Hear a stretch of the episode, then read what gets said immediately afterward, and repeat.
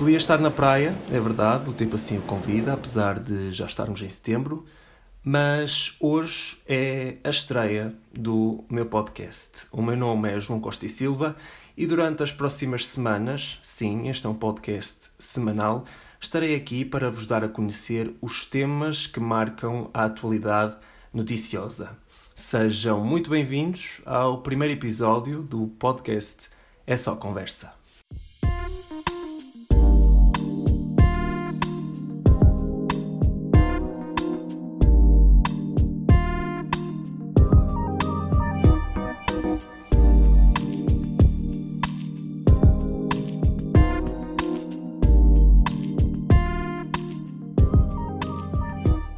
Essa Conversa é um podcast uh, moderado, em tom informal, por mim, onde numa conversa eu irei expor alguns temas, neste caso o tema da semana, que é aquele que merece maior destaque. Esta semana vamos falar sobre um tema quente e que tem marcado jornais e discussões online, até nas redes sociais. Mas também abordaremos outros temas não tão sérios, alguns mais sérios e que requerem a nossa atenção. Como eu já disse na introdução, meu nome é João Costa e Silva, eu sou licenciado em Jornalismo e Comunicação pela Faculdade de Letras da Universidade de Coimbra e recentemente, no mês de julho, fui admitido no mestrado em Jornalismo na Escola Superior de Comunicação Social em Lisboa. Mas vamos parar de falar sobre mim e vamos diretamente ao assunto e aos assuntos que marcam este primeiro episódio do podcast Essa é Conversa começando por falar desse tema quente, que é então a Festa do Avante.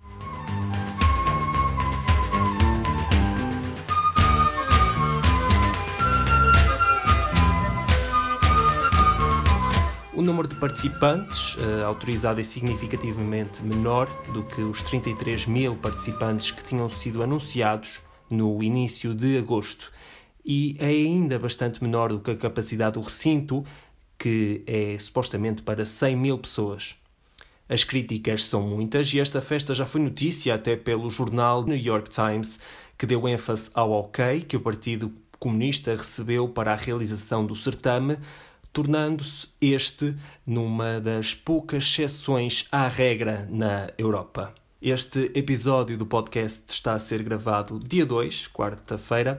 São neste momento 3 horas em ponto, 3 da tarde, e vamos então mergulhar no centro da questão deste tema semanal.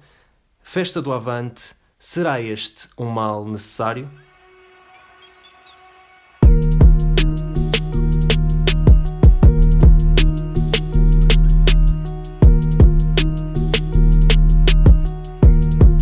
Avante, em tempo de Covid-19, passa a ser o sinónimo de plateias sentadas, sem álcool, ainda que com muito álcool gel e com a máscara colocada. Portugal será o palco de um evento político-cultural que reúne cerca de 16 mil pessoas em véspera de um outono difícil, onde se programa e se procura dar a melhor resposta possível a uma cada vez mais possível segunda vaga de infecções.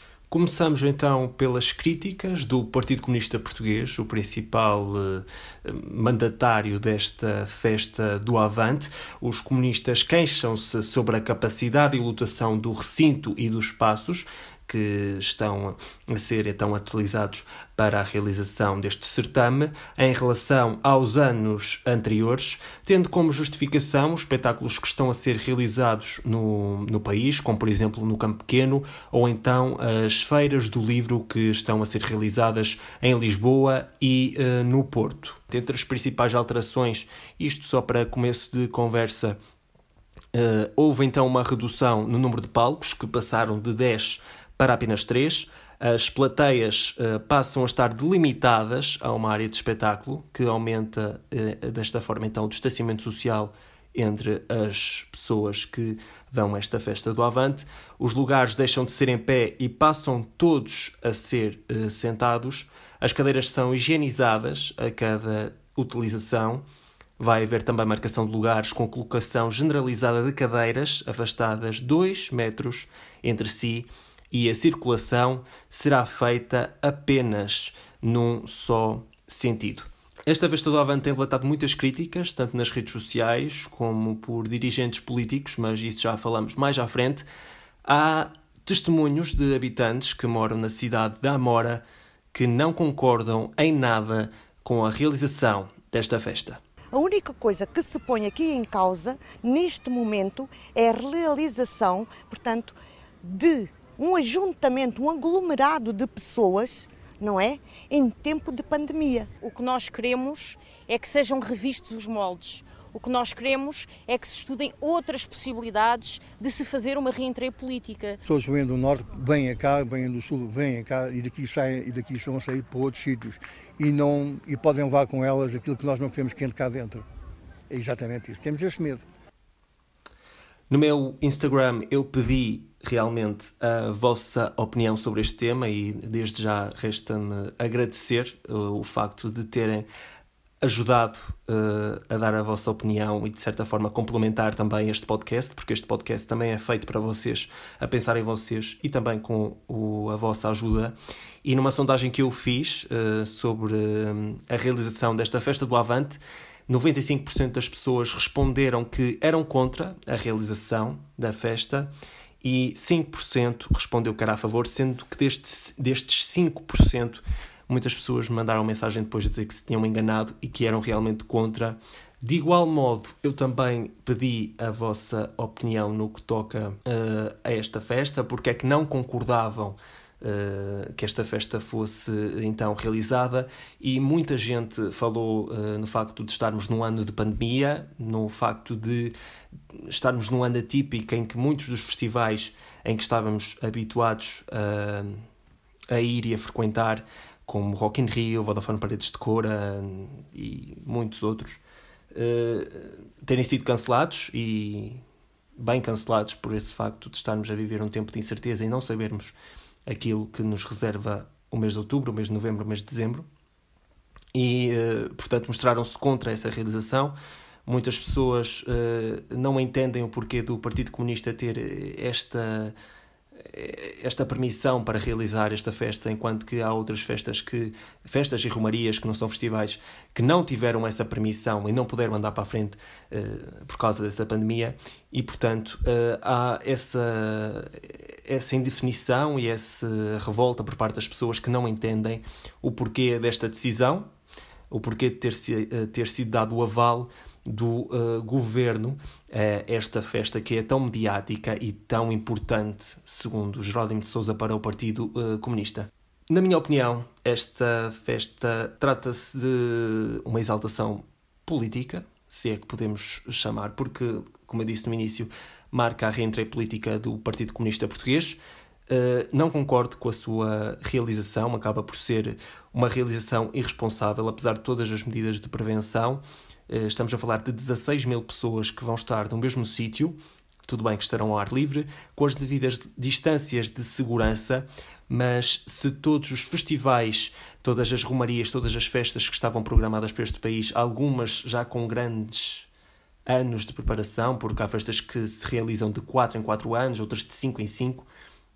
Portanto, é uma coisa que não é uh, cíclica e que não acontece uh, todos os anos se houve realmente esse cancelamento e essa preocupação em, com que esses uh, eventos não andassem para a frente, porque é que a festa do PCP vai avançar, vai acontecer, e isto leva-me para uma expressão que eu vi nas redes sociais, nomeadamente no Instagram, num texto que estava muito bem construído, e que falava na expressão filhos e enteados, sendo que os filhos seriam então uh, o PCP e os enteados aqueles que viram as suas festas uh, canceladas, e não podia estar mais de acordo com isto, porque, de certa forma, a política não se pode sobrepor à saúde pública, ainda que o PCP defenda que esta não é uma exaltação política e uma festa política.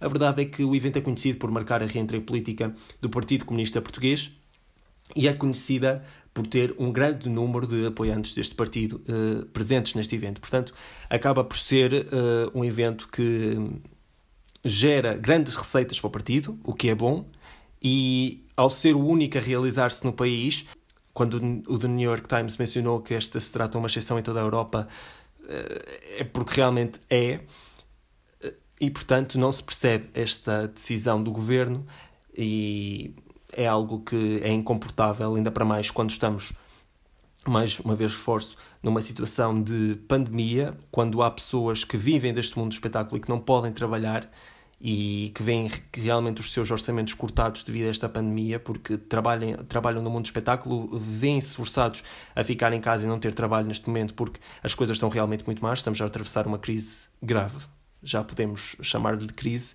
e é claramente um contraste estranho que se vive no nosso país. Quem aproveitou esta festa do Avante eh, para lançar críticas tanto ao governo como à DGS foi o líder parlamentar do PSD, Rui Rio, que criticou a DGS, a Direção-Geral da Saúde, e o governo por uma falta de posição e atraso na divulgação das normas sanitárias. Rui Rio, que ainda falou na falta de noção da Direção-Geral da Saúde pelo facto de não divulgar estas normas uh, sanitárias para a realização da festa uh, do Avante, sendo que a DGS respondeu que não tinha obrigação de revelar essas mesmas medidas, sim, era sim o, P, o PCP que teria de, uh, de as divulgar. O Rui Rio fala ainda numa cedência especial ao PCP. Para o líder do PSD, uh, ah, existem dois culpados, neste caso que é o Partido Comunista Português, que está a promover esta festa, que desde o início da pandemia sempre se pronunciou uh, afirmativamente sobre a realização da festa, ou seja, a festa nunca esteve em causa diretamente pelo Partido Comunista Português. O partido uh, sempre afirmou que a festa ia ser realizada e, portanto, nunca esteve em causa. E uh, o Rui Rio lança também farpas ao governo que não devia então permitir que esta festa se realizasse. Já falamos também do New York Times, que refere o ok dado à festa pelo governo, mas que ainda fala que o anúncio surge quando o governo de centro-esquerda socialista está à procura de apoio político de outros uh, partidos, incluindo os comunistas, para o orçamento uh, de 2021, e isto tem sido muito falado, uh, com o facto do Bloco de Esquerda estar-se a afastar um pouco do Partido Socialista, e portanto esta festa pode ser aqui um uh, entendimento político, ou seja, há uma cedência de ambas uh, as partes para depois uh, se colherem os frutos daquilo que está a ser então difundido, planeado pelo PCP, ou seja, há quem fale numa troca por troca, ou seja, há a festa do Avante e o Partido Comunista Português vai dar o apoio que é necessário ao PS neste, nestas perspectivas para o orçamento de 2021. Como eu já disse, a festa organizada pelo PCP realiza-se este fim de semana, dias 4, 5 e 6 de setembro.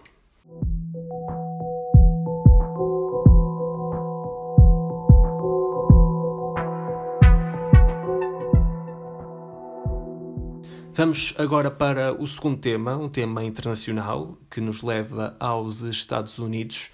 Joe Biden versus Trump.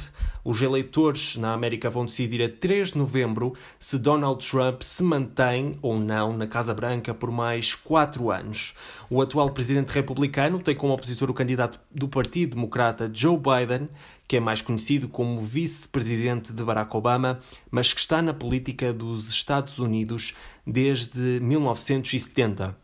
Com a aproximação do dia das eleições, eh, várias empresas de pesquisa e sondagens eh, estão a avaliar as possíveis pretensões dos, eh, dos eleitores para escolher então o um novo presidente dos Estados Unidos. This is America. Don't catch you slipping now. Don't catch you slipping now. Look what I'm whipping now. This is America. O que precisamos de entender é que o sistema que elege um presidente nos Estados Unidos eh, é diferente daquele que é usado noutros países, como por exemplo em Portugal. Neste caso, não basta ter a maioria dos votos diretos dos eleitores no dia da eleição, que será então no dia 3 de novembro. Na verdade, e recorremos ao exemplo de Hillary Clinton, que em 2016 teve quase 3 milhões de votos a mais do que Donald Trump, mas que no final não foi presidente por causa desse mesmo sistema a que chamamos de colégio eleitoral. E dessa forma, este ano, Joe Biden, eh, por mais que apareça à frente em todas as pesquisas e sondagens, ainda é possível que Donald Trump consiga ser reeleito, mesmo perdendo novamente nas urnas no que toca ao número de, dos votos e no que diz respeito ao voto uh, popular.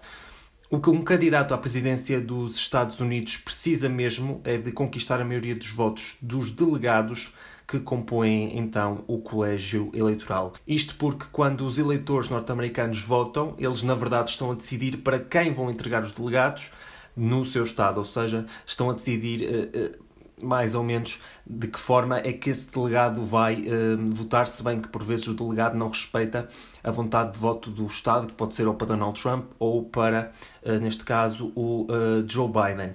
E uma certeza também é que os Estados com mais habitantes têm maior número de delegados no seu colégio eleitoral, como é, por exemplo, o caso da Califórnia, que sendo o Estado mais populoso do país, com quase 40 milhões de habitantes, eh, está dividida em mais ou menos 53 distritos eleitorais e, portanto, depois tem um maior peso na votação final para essa contabilização de 538, eh, vamos dizer, votos ou eh, neste caso, para ser mais preciso, delegados que decidem então os destinos dos Estados Unidos.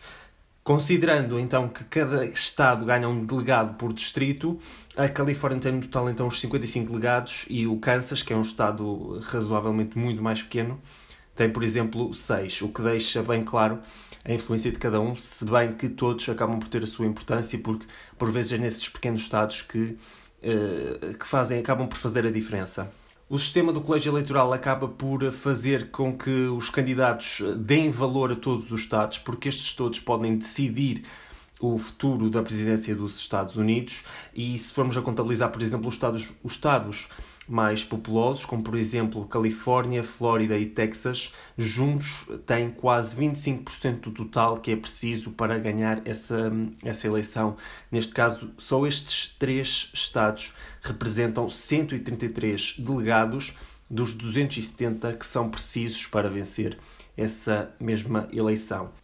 No que toca à história, aquilo que já se sabe, em geral existem sempre Estados que são tradicionalmente mais republicanos, outros mais democratas, eh, mas há também eh, que ter atenção a estes eh, swing states, que são assim conhecidos, onde há tanta fidelidade aos republicanos ou aos democratas e, portanto, os resultados vão variando de acordo com a eleição e também de acordo com os candidatos que estão em disputa. De recordar que Hillary Clinton perdeu as eleições em 2016 e houve estados onde a diferença de Hillary Clinton para Donald Trump chegou a ser de menos de 1%. E Donald Trump acabou por conseguir agarrar naqueles votos todos que depois uh, o catapultaram para a vitória final, mesmo ele tendo esses 3 milhões, quase 3 milhões de votos a menos do que Hillary Clinton. Somando todos os estados, os 50 estados do, dos Estados Unidos, mais o Distrito de Colômbia. Existem então 538 delegados, como eu já referi, que estão em disputa e torna-se o presidente o candidato que assegurar o voto em pelo menos 270 destes, ou seja, quem conseguir 270 uh, delegados a favor de Joe Biden ou Trump será então o novo presidente dos Estados Unidos.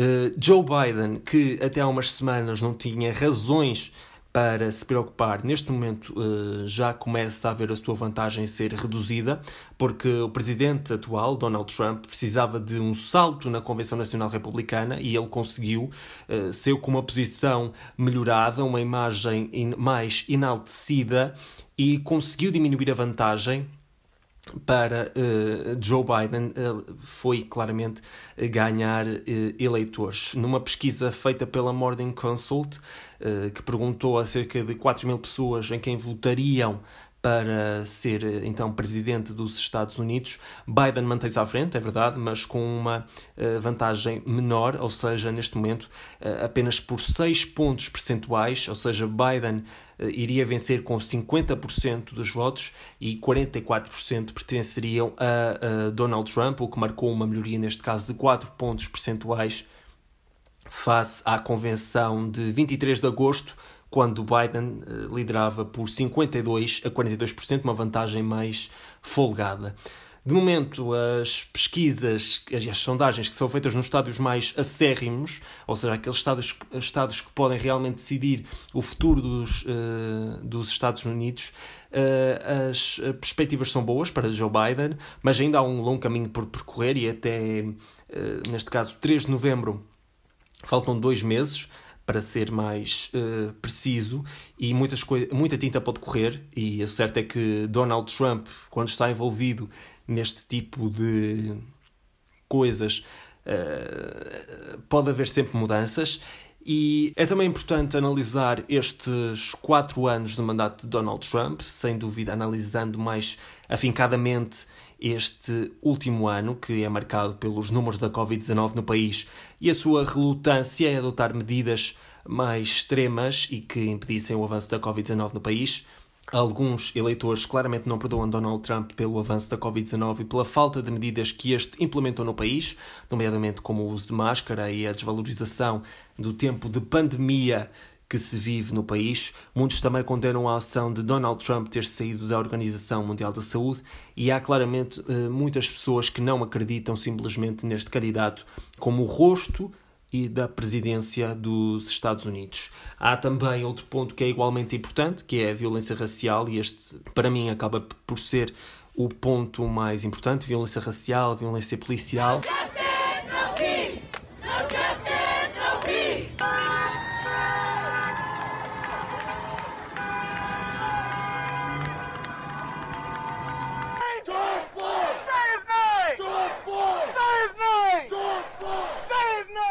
Recentemente, Donald Trump e Joe Biden entraram em confronto devido à violência nas ruas de Portland, onde há cerca de três meses decorrem protestos contra a justiça irracial e o presidente norte-americano defende que Biden nunca será capaz de trazer a lei e a ordem aos Estados Unidos da América, enquanto que o candidato democrata às presidenciais eh, acusa Donald Trump de reacender as chamas do ódio e da divisão no país, uma clara divisão entre negros e brancos que se torna cada vez mais uh, real. Uh, há uns dias eu vi um vídeo no Instagram que dava conta de uma pessoa que estava com uma placa que uma pessoa branca que pedia justiça para as pessoas uh, negras e neste caso a pessoa foi insultada por todas as pessoas que passaram de carro. E mais tarde, nesse vídeo dá para ver que a pessoa foi expulsa do Walmart onde estava porque estava em frente a um, uma grande superfície com esse cartaz. E chegou um senhor à beira desse senhor que tinha esse cartaz que dizia Black Lives Matter e uh, que foi expulso uh, tinham sido contactados e que aquela pessoa não podia estar ali com aquele cartaz porque havia pessoas que passavam ali que se sentiam incomodadas. E isto mostra claramente um bocadinho daquilo que se vive nos Estados Unidos, do clima de tensão, da divisão que há e da falta de igualdade entre pessoas que são no fundo iguais e o que só muda é mesmo uh, o tom de pele. Resta então esperar para saber como serão as próximas semanas até à grande eleição. Daqui até novembro são dois meses e tudo pode mudar na, nos Estados Unidos, sendo que se Donald Trump for reeleito será mais ou menos aquilo que vimos até agora, uma liderança despreocupada com, neste caso eu vou novamente falar dos números da Covid-19, que são realmente dispares no país, mas eh, se Donald Trump realmente continuar no poder, esta violência racial, policial, que continua a existir nos Estados Unidos e a falta de igualdade perante a população negra com a população branca eh, vai continuar a existir e não vejo formas disto claramente melhorar se Donald Trump continuar no poder. Just breathe, breathe. Just breathe. Bounce when you hear them cops coming. Jump, dodge, push, never stop, youngin'. Better move, boy, when you see them lights coming. Just breathe, just breathe. Bounce, look when you hear them cops. Passamos agora para o último tema. Neste caso é uma categoria que nos dá a personalidade da semana e esta semana já falei deste tema aqui no podcast e a personalidade que eu trouxe e que eu escolhi trata-se de um cantor, compositor, ator e produtor musical que protagonizou uma atuação estrondosa nos prémios MTV Video Music Awards e eu acho que vocês já sabem de quem é que eu estou a falar.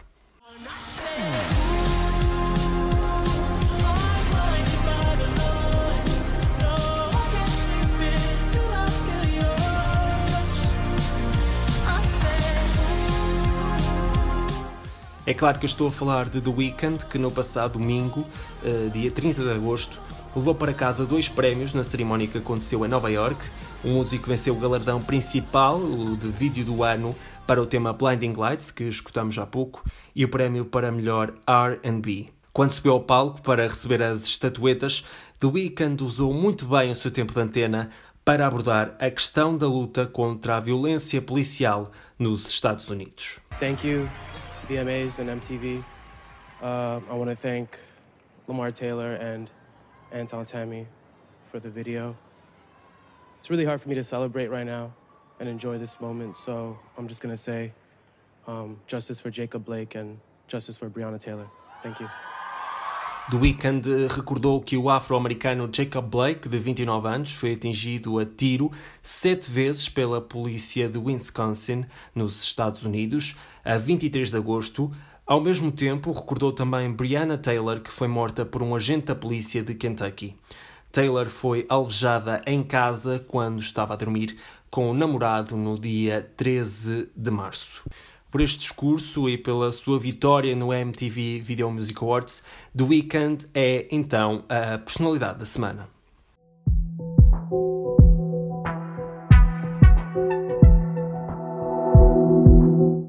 Chegamos assim ao fim do primeiro episódio do podcast É Só Conversa.